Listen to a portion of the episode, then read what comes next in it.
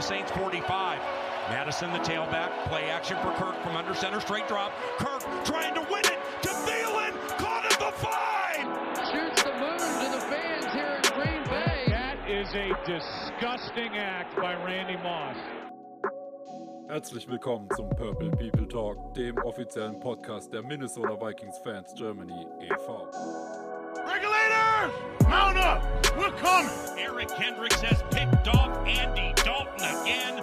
Vikings ball. from under center goes back to pass. Straight drop, passing right. Jefferson, yes, on the run. 40-30, angles left to the 20, and he is gone. Es ist Montagabend, halb acht. Der Purple People Talk meldet sich zurück zum Recap des Thursday Night Football Spiels zwischen den Eagles und die Vikings. Die Zuschauer werden es wissen, die Vikings haben auch ihr zweites Saisonspiel verloren, mit 28 zu 34 in Philadelphia verloren. An meiner Seite ist Peter Keller, ich bin Stefan Starke. Hi Peter, wie geht's dir? Abend, Stefan. Ähm, mir geht's gut. So ein bisschen mm, Montag, Arbeitstag gehabt. Ne? War so ein bisschen der Start in die Woche, war was schleppend. Auch gestern noch viel Football geguckt. Und äh, jetzt freue ich mich aber über Football zu reden, auch wenn der Anlass nicht ganz so sonnenscheinig ist, aber wir tun unser Bestes.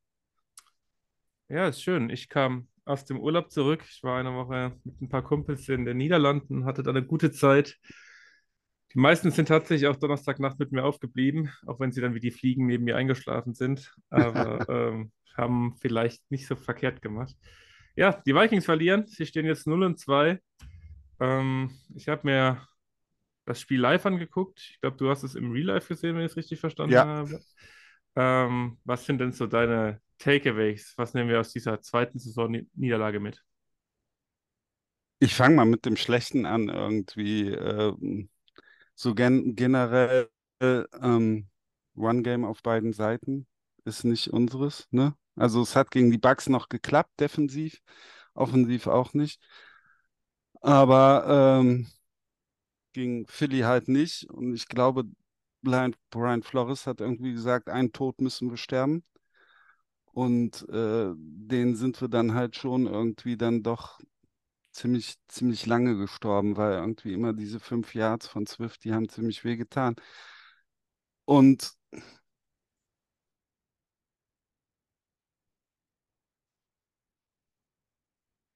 blame da nicht Madison, sondern ich äh, blame da unsere nicht so gute O-Line, die auch schwer ersatzgeschwächt war. Und dann fehlte halt in der Offensive, waren wir sehr eindimensional. Und äh, ja, also das hat mir erstmal nicht gefallen. Gefallen hat mir natürlich, muss ich auch die 700 Trillionen Turnover erwähnen. Und äh, das ist natürlich jetzt wieder so ein Ding, wenn du nach zwei Games sieben Turnover hast, der Gegner hat eins. Und vor allem waren da zwei richtig bittere dabei. Der Touchback von Jefferson, eine Kombination aus Cousins wirft zu late, wo er sich dann, da haben sie sich jetzt beide gestritten, äh, wer mehr den Blame auf sich nimmt, weil sowohl Kirk als auch Justin haben äh, gesagt, sie nehmen das auf ihre Kappe. Aber es war so eine Mischung aus beiden. Das ist natürlich super unglücklich. Du kannst ja wieder in Führung gehen und äh, am Ende macht Philly dann noch ein Field Goal und dann der Strip Sack von der Bleitzeit direkt nach der Pause, wo Philly dann auch einfach mal ein paar Punkte geschenkt, einen Touchdown geschenkt bekommt. Äh, das war sehr ärgerlich. Wenn die beiden Turnover nicht gewesen wären, dann hätte es eventuell auch eine vernünftige Chance gegeben, weil, ähm, wie wir wissen, Kirk kann von hinten, Kirk kann, wenn er passen muss, dann kann das schon klappen und das hat er auch gezeigt und das hat mir dann doch gut gefallen. Nicht nur Justin, sondern auch Edison war involviert und äh, Hawkinson auch. Das war schon in Ordnung. Aber generell muss man sagen, One Game auf beiden Seiten ist nicht gut. Running Game ist nicht gut, da müssen wir nachher nochmal über ein anderes Detail sprechen. Ähm, ja, ist ein bisschen, oder was heißt bisschen, ist bitter. Ist bitter, weil als man den Spielplan gesehen hat, Woche 2, Thursday Night in Mhm. Philadelphia, also ich denke, die wenigsten sind da mit einem mit einem Sieg von ausgegangen, dass die Vikings den holen. Aber das Spiel war absolut, absolut winnable. Und die Vikings haben jetzt leider im zweiten Spiel sich so in den Fuß geschossen, dass man ein zweites Spiel abgibt, das man nicht muss. Und ähm, Mhm. das tut weh. Es sind diese Turnover, die du nennst. Die waren schon in Woche 1 gegen die Buccaneers das Problem. Ähm, du hast sie schon äh, fast alle benannt. Der, der Punt-Return, der ja auch ein guter war, der Ja, dann der- der wiederum auch gefummelt wurde von, von Brandon Powell. Ähm, Madison hat noch den, den anderen Fumble. Also es ist unfassbar. Ball-Security-Probleme, die zweite Woche in Folge. Ähm, dazu kommt das Pech, dass man es auch nicht schafft, sowohl eigene als auch fremde Fumble zu recovern, was für mich immer einfach nur eine Glückssache ist. Wenn der Ball Ja. einmal auf dem Boden liegt, wer ihn kriegt. Ähm, da hatten wir auch einen Fumble geforst gegen die Eagles, den wir wieder nicht Mhm. gecovert haben. Ähm, ich habe mir das mal angeguckt. Über die zwei Spieler haben die Vikings jetzt tatsächlich einen Turnover Margin, also die eigenen Turnover, die man kreiert hat, minus die, die man dem Gegner gegeben hat, von minus 6. Ähm, das ist klar letzter Platz in der Liga. Das ist nicht gut, das ist ganz klar. Der Hoffnungsschimmer ist, dass dieses Turnover Margin normalerweise immer gegen Null tendiert. Also dieser Ausreißer, die hast du gerade am Anfang der Saison häufiger. Ähm, während der Saison ist die Hoffnung, dass sich das so ein bisschen negiert und dass es zumindest gegen Null tendiert. Ähm, Mhm. das ist die große Hoffnung. Und ähm, da finde ich tatsächlich, dass man da auch einiges Positives aus dem Eagles-Spiel rausnehmen kann.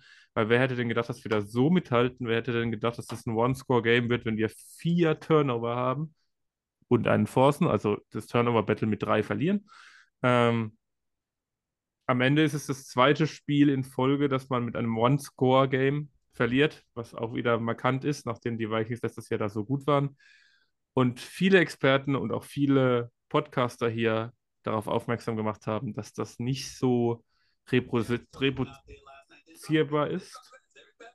Jetzt geht bei mir hier der Ton los. Ähm, dass das nicht so reproduzierbar ist. Und ja, die Vikings verlieren, stehen jetzt 0 und 2. Ähm, gehen wir mal das Positive an von dem Donnerstagabendspiel. Wen hast du da auf der Liste? Wer hat dir gefallen? Ähm, ganz klar, äh, Justin Jefferson. Also der Typ ist einfach, ist eine Granate. Das, der ist von allem, von seinen Skills, von seinen Routen, von ähm, und auch er ist ein Leader, ne? Und äh, der war schon sehr stark. Ich muss aber auch Cousins hervorheben. Finde ich, hat ein brillantes Spiel gemacht. Eines seiner besten in der letzten Zeit für Minnesota. Weil der hat ja auch echt, ich glaube, neun oder zehn Mal ist er gepressured worden, hatte seine Hits, wie viel Hits der in den beiden Spielen schon bekommen hat. Ne? Wenn man die äh, Quarterback-Doku auf Netflix sieht, wo äh, selbst viele Fans von außerhalb sagen, meine Güte, hat er mir leid getan und äh, wie sympathisch er war und der lag jetzt schon wieder in zwei Spielen so auf dem Dreck und hatte viel Druck und hat es echt gut gemacht. Er hat es wirklich gut gemacht und ähm, ähm, Addison, vielleicht kann man ihn irgendwann mal von der Leine lassen jetzt im nächsten Spiel, dass er einen höheren Snap-Count kriegt. Hat er sich, glaube ich, jetzt verdient nach zwei Touchdowns in zwei Spielen und äh, ja, Hawkinson ist eine Sicherheits-Safety-Blanket, also der ist anspielbar, hatte jetzt auch genauso ähnlich viele Targets wie im ersten Spiel, aber doppelt so viele Yards und zwei Touchdowns. Also unser Passgame an sich hat mir sehr gut gefallen und in der Hauptrolle dann Jefferson und Kirk. Ja, da gehe ich mit. Die beiden sind auch tatsächlich die bestgegradeten äh, Offensive-Akteure der Vikings von PFF. Ähm, gut, Kirk hat diesen Fumble, äh, diesen Strip-Fumble. Ja, aber komm, Da müssen wir gleich, wenn wir über das Negative nochmal reden, äh, darüber reden, über was anderes. Aber ja, der hat Mhm. ein tolles Spiel gemacht. Bisschen mal wieder schade, weil er ein tolles Spiel, äh, ein Night Game macht und jeder hat jetzt wieder dieses Mhm. Narrativ, Kirk kann nicht gewinnen. Mhm. Ähm, defensiv haben mir Ivan Pace gefallen, der Ja. jetzt wirklich so langsam, also der hat 61 Snaps gemacht. Ich gucke gerade, was Asamoah gemacht hat. Der hat 14 gemacht. Da wisst ihr schon, Mhm. was die Sache geschlagen hat. Ähm, Bynum hat ein gutes Spiel gemacht. Ähm, Mackay Blackman sieht ganz gut aus, so was man bisher sieht, also dafür, dass der als Rookie da mehr oder weniger den dritten Cornerback spielen muss. Ähm, ja, da gibt es einige, die die Hoffnung machen, ne? wenn wir jetzt wieder ins Negative gehen, weil wir nun mal verloren haben, dann ist die Offensive Line da schon ein großes Thema. Du hast es gerade schon gesagt, über Run Game geht gar nichts. Ähm, liegt natürlich wahrscheinlich auch an den Verletzungen. Garrett Bradbury hat Rücken, hat das zweite Mhm. Spiel in Folge äh, verpasst, mehr oder weniger ver in Folge verpasst. Ähm, war ja die ersten paar Snaps noch drin, glaube ich, in Week One. Dafür spielt Austin Schlottmann, der seine Sache, naja, macht. Aber gut, was erwartet man? Ist Backup for a reason. Ähm, dazu hast du im Left Tackle die ganze Zeit Olai Udo, weil Devin, äh, Entschuldigung, nicht Devin Park, weil Darissa nicht fit war. Olai Udo hat sich jetzt, ich glaube, das Knie zerrissen, wenn ich es richtig weiß. Mhm. Ich glaube, Season out. Auf Also jeden Fall Season out, ja. ja. Welche Verletzung weiß ich gerade gar nicht mehr. Aber ja, ist Season aus, der wird nicht mehr spielen. Jetzt ist die Frage. Ähm, natürlich haben wir immer noch Ed Ingram als Right Guard, der ja, bis sich vielleicht einen Ticken verbessert hat nach zwei Spielen, würde ich sagen, aber immer noch zu den schlechten Guard der Liga gehört. Ähm, diese O-Line kann nicht funktionieren, das ist ja ganz klar. Jetzt ist aber trotzdem die Frage: Siehst du da Hoffnung, dass Darissa zurückkommt? Siehst du Hoffnung, dass El äh, Elflein, Bradbury zurückkommt? Würdest du noch einen Tackle holen? Weil ohne Oli Udo haben wir jetzt zumindest mal nicht keinen Backup-Tackle, wenn nicht sogar ein Starter, wenn Darissa noch nicht spielt. Was ist da deine, deine potenzielle Lösung? Ich frage mich, ob dieser Questenberry, der kam von den Bills, der hat doch auch mal Tackle gespielt, oder? Der hat Hilf Tackle mir. gespielt, ja. Nicht viel, aber was- der kam jetzt auch rein für Udo und hat 19, Sp Mhm. 19 Snaps gemacht, sehe ich gerade. Mein, gut, 19 Snaps ist jetzt nicht viel, aber da sah er ganz Nee. gut aus. Das könnte vielleicht der Backup Left Tackle werden, ne? Ja. Ich glaube, ich hätte lieber gerne noch einen Guard. Also so generell von der O-Line her ist es halt so, äh, sie funktioniert im Pass und im Run nicht so gut. Nur im Pass können wir uns irgendwie retten, weil wir gute, viele Receiver haben, die anspielbar sind, unter anderem auch ähm, Justin Jefferson. Ne? Du, wenn immer einer frei ist, kann Kirk das irgendwie handeln. Das ist schon, äh, wir haben da halt auch mit Cousins einen hohen Floor.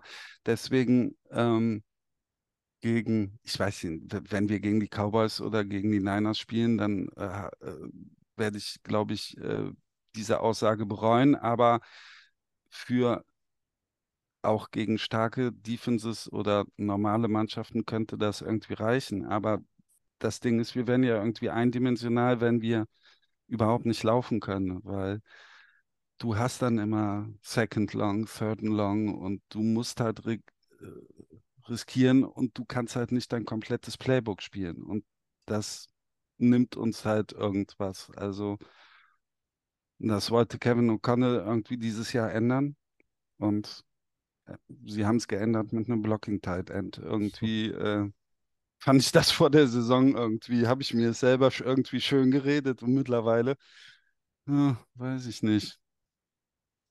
Also das Ja. Run Game macht mir Sorgen. Ja, das Run Game macht auf jeden Fall Sorgen. Ähm, der Blocking Titan spielt eigentlich ganz gut, finde ich. Ja, definitiv. Spielt natürlich nicht so viel, weil er einfach Titan 2 ist.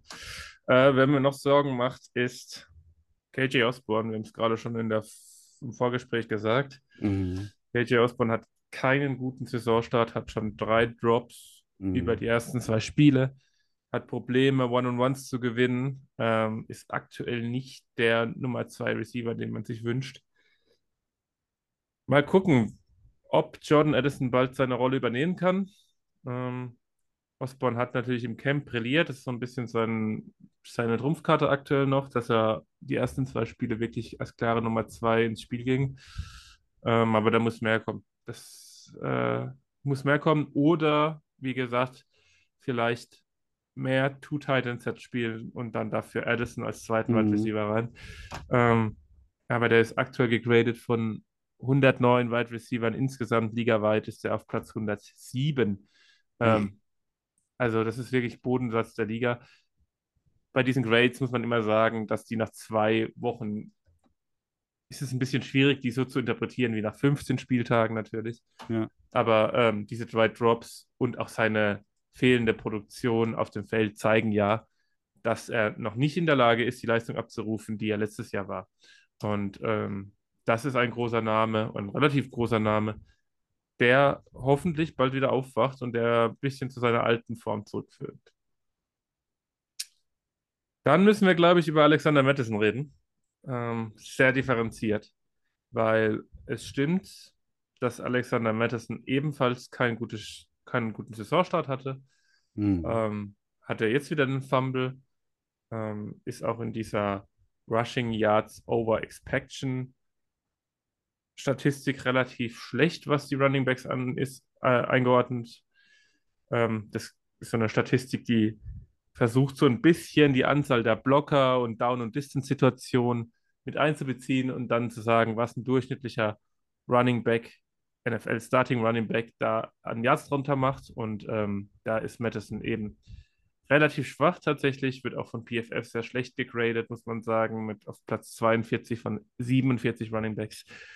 Ähm, das gilt es, also das gilt es zu kritisieren, das muss man so sagen. Was natürlich nicht geht, und ich denke, da spreche ich mit äh, aus dem Herzen aller Podcaster und aus dem, ja, aus dem Herzen aller Mitglieder des Vereins und sowieso Vikings-Fans sind diese rassistischen Beleidigungen, die dann am Freitag und Samstag hochkamen, die ähm, ich glaube Osborne selber gepostet hat, die Ja. rassistischen Anfeindungen, die er vorwiegend, wenn ich das richtig verstanden habe, von Instagram gekriegt hat.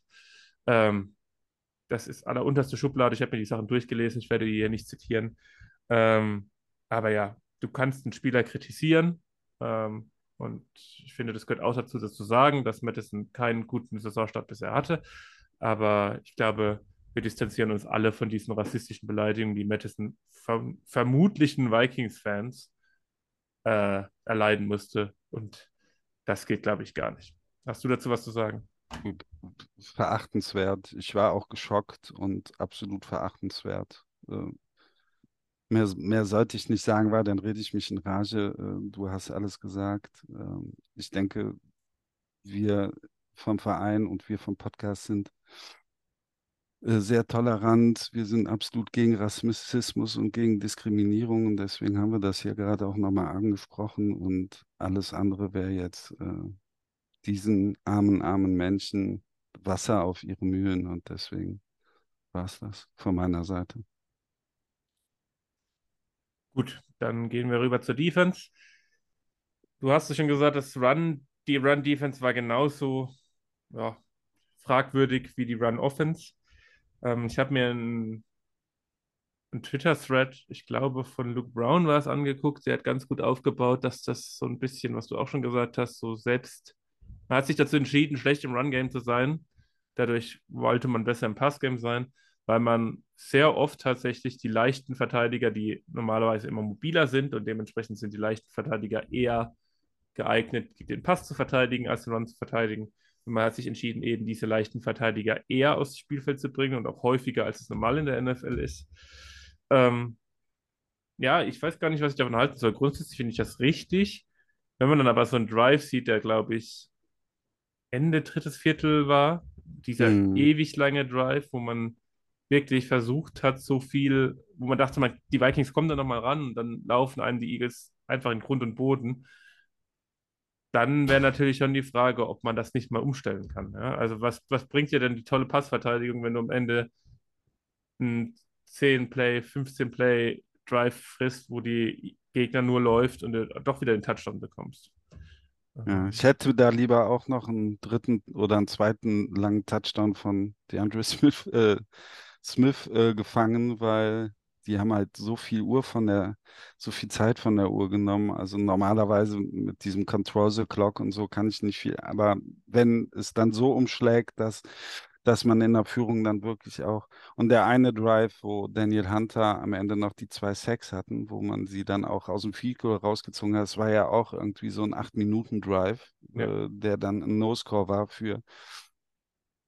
Das ist ja, das macht dann gut, dass sie nicht gescored haben, aber generell müssen wir ja dann innerhalb in, ganz schnell scoren und wie gesagt, das Laufspiel ist eh nicht da, aber du kannst es dann, es ist dann auch schwer zu laufen, weil du halt, du liegst zurück, du musst schnell scoren und dann bist du halt eindimensional. Also ja, wir, das war irgendwie schon so ein bisschen der Tod der Million Paper Cuts. Absolut.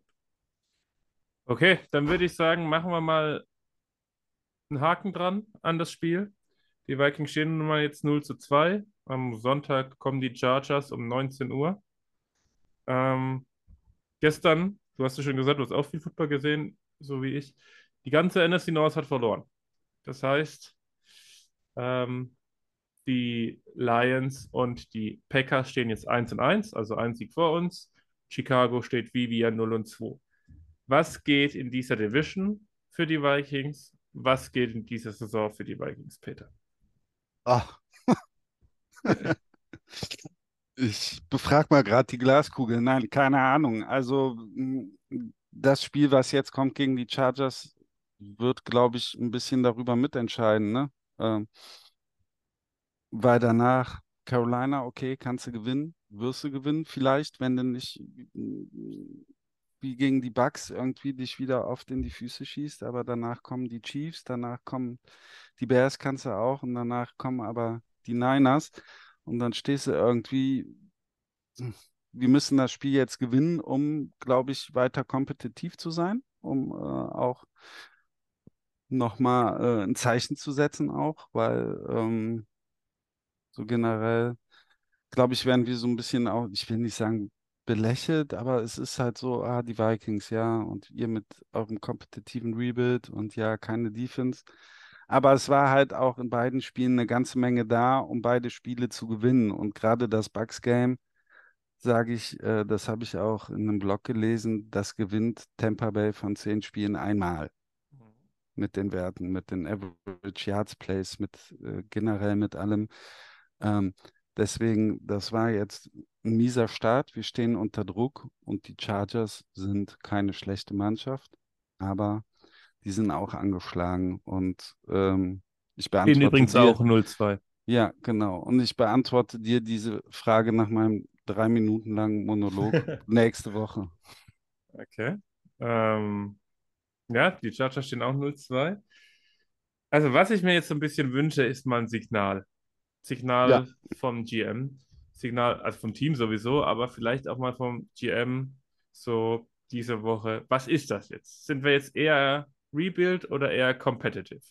Wenn Mhm. wir eher competitive sind, dann siehst du einen Name, der ist seit Wochen durch Minnesota äh, geistert, der auch in unserem Podcast immer Thema ist, ist Dalton Reisner.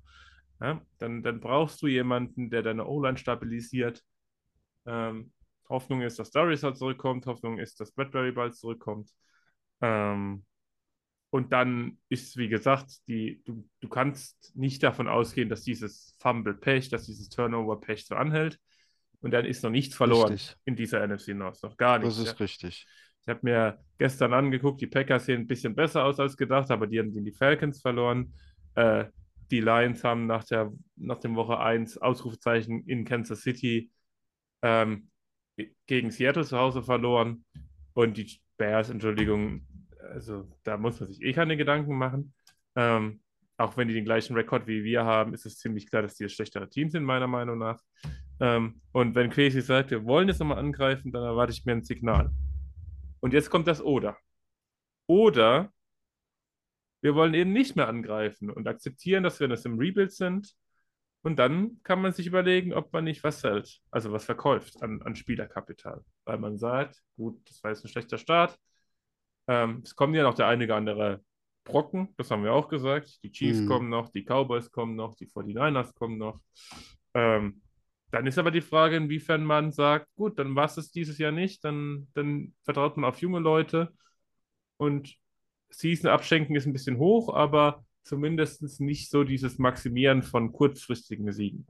Und da ist meine Frage. Stell dir vor, du bist GM der Vikings. Stell dir vor, äh, Hm. Quasi, Quasi Keller sitzt am Telefon. ähm, und die Vikings verlieren das nächste äh, am Sonntag gegen die Chargers. Von mir aus gibt es wieder drei Fumbles und wir sitzen wieder hier und sagen, ja, das kann ja so nicht weitergehen. Aber sagen wir einfach, sie verlieren das. Justin Herbert ist Superman. Die Defense der Chargers fängt sich einigermaßen. Ähm, also die Vikings verlieren das, stehen 0 und 3. Und montags morgens kriegst du einen Anruf von einem Herrn Joe Douglas. Joe Douglas, für die, die es nicht wissen, ist der GM der New York Jets. Und ähm, die meisten Zuhörer werden wissen, dass die New York Jets einen Quarterback brauchen, weil sich ein alter Bekannter von den Vikings äh, die Achillessehne gerissen hat. Und Breaking News, Zach Wilson ist nicht der Quarterback, den die Jets haben wollen, sonst hätten sie gar nicht für Aaron Rodgers getradet. Also, Joe Douglas ruft an. Was muss er dir sagen nach einem 0 zu 3 Start der Vikings? Was muss er dir sagen, dass du sagst, ja, nimm Kirk Cousins. Ich gebe ihn ab. Was muss er dir bieten?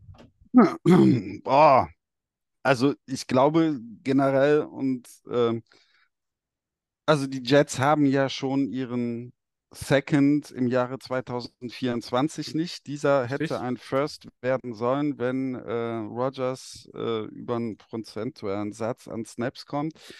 Das ist jetzt nicht mehr möglich. Ähm, also meines Erachtens müsste da der First hin. Äh, ohn- ohne First würde ich sagen, nein. Die Frage ist nur, ob ich diese Frage jetzt am Montagmorgen nach einem Loss gegen die Chargers auch schon so beantworten würde, weil ich glaube, als äh, GM oder als Coach in der Saison müß, möchtest du auch natürlich kom so kompetitiv sein, wie man möchte. Und ähm, ich habe da einen Starspieler, mit dem ich es nicht geschafft habe, vor dem Saisonstart meinen Vertrag zu verlängern. Und den will ich jetzt auch nicht unbedingt ans Bein pinkeln und ihn dann einen Nick Mullins oder irgend, irgend, irgendeinen von der Tankstelle hinstellen, weil ich würde eventuell noch ein, zwei Wochen warten, drei, vier, keine Ahnung. Also ich glaube, dieses Thema ist generell, also ein First sollte man schon haben wollen für Cousins, der gerade so gut spielt. Dann ist natürlich aber auch die Frage, macht Kirk das? Der hat keine No-Trade-Klausel. Ähm, die Jets haben nächstes Jahr noch Rodgers Vertrag an der Backe und es wird ja auch gemunkelt, dass er noch ein Jahr spielen soll. Kirk wird sicherlich nicht äh, den Verein wechseln, ohne einen Vertrag zu kriegen. Oder er denkt sich, wenn ich mit den Jets stehe ich vielleicht in einem besseren Schaufenster, vielleicht kriege ich dann nächstes Jahr von anderen Vereinen den Vertrag, den ich haben will. Das wäre die zweite Möglichkeit. Also ich finde, es gibt sehr viele Variablen und bis jetzt ist es halt irgendwie nur ein Gerücht und so richtig mögen tue ich es nicht, weil ich mich eigentlich darauf eingestellt hatte, ein Last Dance mit Kirk zu haben und ihn dann zu verabschieden. Und die Frage ist halt auch, wenn die Jets jetzt sagen, pass mal auf, du kriegst einen Third und, und einen Fourth und dann sage ich ja, normalerweise müssten wir für Kirk Cousins ja eh ein, wie heißen die Picks? Compensatory Compensatory Pick. Ja. Wenn alles normal läuft, kriegen wir ja eh einen Third für Cousins. Deswegen muss da schon was mehr kommen. Also da muss dann ein Paket auch aus Picks kommen. Und wenn da kein First 24 draufsteht, dann, keine Ahnung, müssen da ein paar Seconds sein. Ich weiß nicht. Aber generell ist das halt, das ist so viel Ifs und ich weiß es nicht. Ich möchte, glaube ich, noch nicht, dass das Thema akut wird. Du merkst auch, wie ich mich so ein bisschen hier hin und her wende. Aber klar, wenn, wenn in ein oder zwei Wochen Joe Douglas kommt und sagt, ich zahle euch den First. Die Frage ist ja auch, das hatte ich irgendwo gelesen, ist das überhaupt möglich? Weil dieser First, First der Jets ja an die Snaps von Rodgers gebunden sind. Äh, ist es klar, ist es Hm. jetzt schon klar, dass Rodgers diese Saison nicht mehr spielen kann, weißt du? Ja. Das ist ja vertragstechnisch. Das ist äh, nicht so einfach für mich, Laien, Laien Vikings-Fan, das äh, zu beantworten, ob dieser First überhaupt möglich wäre. Aber in der Theor Theorie hätte ich dann schon einen First gerne. Was sagst du? Ja, ich glaube nicht, dass man den First bekommt. Also es sind dann 14 Spiele, wenn das dann wirklich nach nächster Woche passiert. Ich weiß nicht, ob die Jets dafür einen First hingeben. Andererseits sehen sie sich wahrscheinlich schon irgendwo in einem Window. Ähm, und jede Woche, wo Das, Zach das Wilson, Window wird immer, geht immer mehr zu. exakt, jede Woche, in der Zach Wilson spielt. Ich meine, gut, fairerweise hat er jetzt gegen Dallas gespielt, die einfach eine brutale Defensive Line haben. Die Ja. werden wir auch noch abs abs abkriegen. Spielen Ähm, wir wirklich dieses Jahr gegen die? Spielen wir nicht gegen Dallas? Nee, wir spielen gegen die Eagles, haben wir schon Ah. gemacht. Und wir spielen nicht gegen Ah, die ja, ja, ja, stimmt, stimmt. Deswegen. Naja, ich meinte natürlich in ähm, NFC Championship Game. Äh, Ich altbekannter Optimist. Ja. Nee, äh, back to the topic. Ähm, ja, also ich weiß nicht, ob es den First gibt. Wenn es den First gibt, dann würde ich tatsächlich überlegen. Also ja, es Ja. gibt diese Sache mit ähm, Justin Jefferson, die sehe ich tatsächlich auch, weil du brauchst jetzt nicht den noch verärgern. Aber da muss man, muss man vielleicht einen Carson Wentz holen, auch wenn ich mir das davor graut. Aber gut, das ist dann halt dieser Rebuild, da müssen wir alle durch. Oder kriegst den First und Zach Wilson von mir aus. Ähm, aber irgendein Quarterback, der einigermaßen den Ball werfen kann, sollte man dann holen.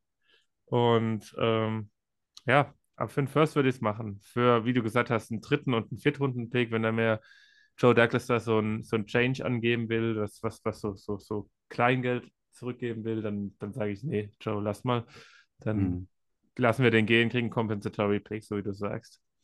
Ähm, aber ja, dieses Gerücht hält sich ja hartnäckig. Ich weiß nicht, ich habe jetzt noch keine valide Quelle darüber berichten hören. Ich weiß nicht, ob da irgendwas dran ist. Aber klar, für die Jets würde sich das schon anbieten, wahrscheinlich. Andere Namen, Case Keenum, altbekannt bei den Vikings, den, den ich für die Mhm. Jets vielleicht sehe. Äh, Jacoby Brissett, das sind so Namen, die so Backups irgendwo sind, die man vielleicht ertraden könnte, aber die haben alle nicht die Qualität von Kirk Cousins. Und wenn du Nee. sagst, du willst dieses Jahr angreifen, dann musst du wahrscheinlich schon den besten verfügbaren Quarterback holen. Unter dem First würde ich es nicht machen. Bei einem First würde ich es mir schon mal genau überlegen. Besonders wenn es 0-3 steht. Ähm, ich meine, in Woche 4 kommen die Chiefs ohne Nee, in Carolina und dann die Carolina. Chiefs. Ja, siehst du, du hast den Spielplan auf jeden Fall besser drin als ich. Ähm, aber ja, das ist auf jeden Fall eins der spannendsten Themen. Oder wie gesagt, was ich mir wünschen würde, ist, dass man jetzt ein bisschen was investiert. So ein, ein Zeichen irgendwie will ich. Weil Zumindest nach Woche 3. Dass man zumindest nach Woche 3 sagt, entweder kauft mir jetzt jemand ein. Dalton Reisner ist da eben einfach dieser Name. Ähm, oder man sagt, gut, dann, dann nutzen wir das. Dann, dann sagen wir Competitive Rebuild, wir ziehen den Rebuild ein bisschen vor. Es, es, scheint ja wirklich so zu sein, dass die Vikings-Owner sich gegen diesen starken Rebuild ausgesprochen zu haben, was man so hört. Also, dass die gesagt haben, ja, durchaus Rebuild, aber eben bitte schon ein paar Spiele gewinnen und nicht diesen Klassen, klassische Burn it all down, äh, wie es die Mhm. Texans gemacht haben, wie es auch andere Teams gemacht haben, wie es so ein bisschen die Cardinals machen, was man das Gefühl hat. Wie Äh, es Chicago gemacht hat und dann zwei Linebacker in der Free Agency holen. Ja, es Mhm. scheint ja schon so zu sein, dass man das in einem Vikings Ownership nicht haben will, weil man nicht so ein äh, Bodensatzteam will. Aber wenn man jetzt gegen die Chargers verliert und 0-3 steht, dann kann man sich schon mal fragen, wie gesagt, für den First würde ich es machen. Ja. Da, damit, Also genug, ich würde überlegen, auf jeden Fall. damit genug dazu. Ähm, die Chargers spielen, oder die Vikings spielen gegen die Chargers am Sonntag. Erster früher Ausblick, was denkst du, gehst da, geht da? Mm, Also ich bin komischerweise ziemlich optimistisch, weil ich habe gestern in der Red Zone auch, ähm, also wenn das Spiel drauf war, habe ich, habe ich halt immer besonders hingeschaut. Klar können, kann unsere Defense oder sagen wir es mal so, die Defense der Titans ist mit unserer nicht zu vergleichen, weil äh, das sind echt, echt harte Jungs und äh, das ist Grinderei und so weit sind wir noch nicht und äh, so spielen wir auch nicht, so lässt Flores auch nicht spielen.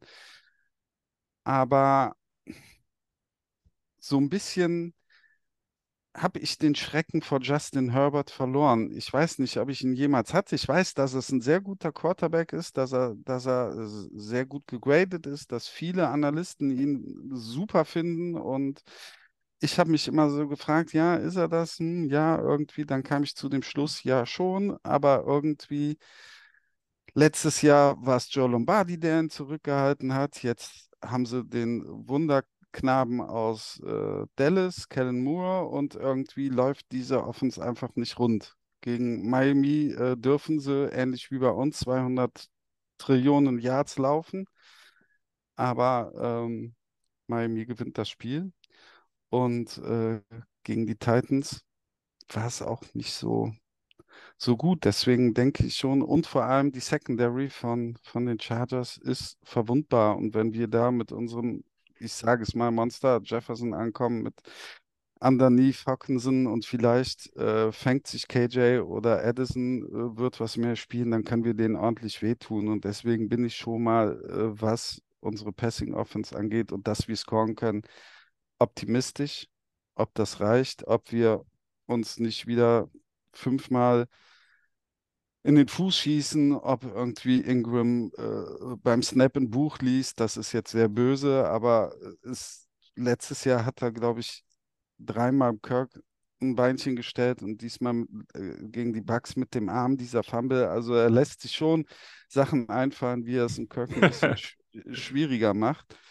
Und äh, wenn wir Fehler minimieren, glaube ich, werden wir gewinnen. Oder haben wir eine gute Chance zu gewinnen? Also ich bin, ich habe den Daumen so, du siehst, schräg Diagonal hoch, ja. oben. Ähm, ja, also ich erwarte viele Punkte. Ähm, es sollte ein spaßiges Spiel werden. Und dann gibt es ein 17 zu 9 wie von den Chiefs gegen Vielleicht. die Jacks. I take it. ähm, ganz, vielleicht eine Anekdote zum Schluss, weil das ähm, beide Journalisten, die wir beide sehr schätzen, weiß ich, ähm, gibt es Mhm. da interessante Sachen. Einmal Adrian Franke, für mich der beste deutsche NFL-Journalist bei FAR. Und ähm, der hat das Spiel, soweit ich das verstanden habe, auch im, in, als Kommentator nächste Woche. Mhm. Und der hat schon gesagt, dass das eigentlich einfach nur Chaos verspricht bei den beiden Teams. Ähm, der andere ist Matthew Kohler, den wir auch beide gerne hören. Der ist für mich der beste Vikings Beat Reporter. Und der hat gesagt, ja, die Chargers sind einfach nur Vikings West. Die schießen sich genauso oft in den Fuß wie die Vikings. Und beide stehen jetzt mit 0-2 da. Und ähm, ich habe Bock auf das Spiel. Ähm, schon so ein bisschen das 0-3, dann sieht die Saison schon sehr, sehr dann aus. Auch wenn man da immer wieder auf die NFC North gucken muss, aber trotzdem 0-3 sieht schon eklig Mhm. aus. Ähm, aber ich habe richtig Lust auf das Spiel. Und ich muss sagen, auch wenn wir 0-2 stehen, ich glaube, wir sind eins der besseren 0-2-Teams. Ja. Und wir sind genauso jetzt, oder genauso jetzt kein 0-2-Team, wie wir letztes Jahr ein 13-Siege-Team waren. Das waren wir einfach nicht, das waren wir auf dem Mhm. Papier. Aber so gut waren wir nicht. Und wir sind jetzt nicht so schlecht wie ein 0-2-Team. Deswegen bin ich auch optimistisch. Ich sehe Herbert wahrscheinlich einen Ticken stärker als du, weil ich da in diesen Konsens der Experten grundsätzlich einstimme. Ähm, Ja, ja, ich bin ja da jetzt auch nicht so. Also ich weiß schon, dass es ein guter ist oder ein sehr guter. Also es ist jetzt nicht so, als ob Jacoby Brissett da kommt. Die Vikings sind mit einem Punkt Underdog, also wirklich minimal. Und ich Mhm. glaube, die gewinnen das. Und ähm, ich freue mich drauf. Ich freue mich drauf. Es, es wird pures Chaos bei diesen zwei Teams. Die schießen sich so selbst in den Fuß. Ähm, und ich habe da Bock drauf. Und mehr dazu würde ich sagen in der Preview. Hast du noch was, Peter, oder lassen wir das für heute Abend gut sein? Ich könnte halt, weil du eben Adrian Franke erwähnt hast, noch kurz äh, als Schlusswort sagen, äh, er hat getwittert am Freitagmorgen, Vikings 2022 ganz viel Glück, Vikings 2023 ganz viel Pech. Ähm, so sieht es bis jetzt aus. Wir wollen mal ein bisschen Pech rausnehmen. Von daher, Vikings-Fans, steckt den Kopf nicht in den Sand. Ähm, ungewohnt positiv und gute Laune im Podcast, trotz des schlechten Records, äh, was ja auch mal schön ist. Ich Ja. bedanke mich bei dir, Peter. Ich bedanke mich bei allen Zuhörern. Wir hören uns zur Preview gegen die Chargers und wünsche allen einen schönen Abend. Skol. Danke dir, Stefan Skoll.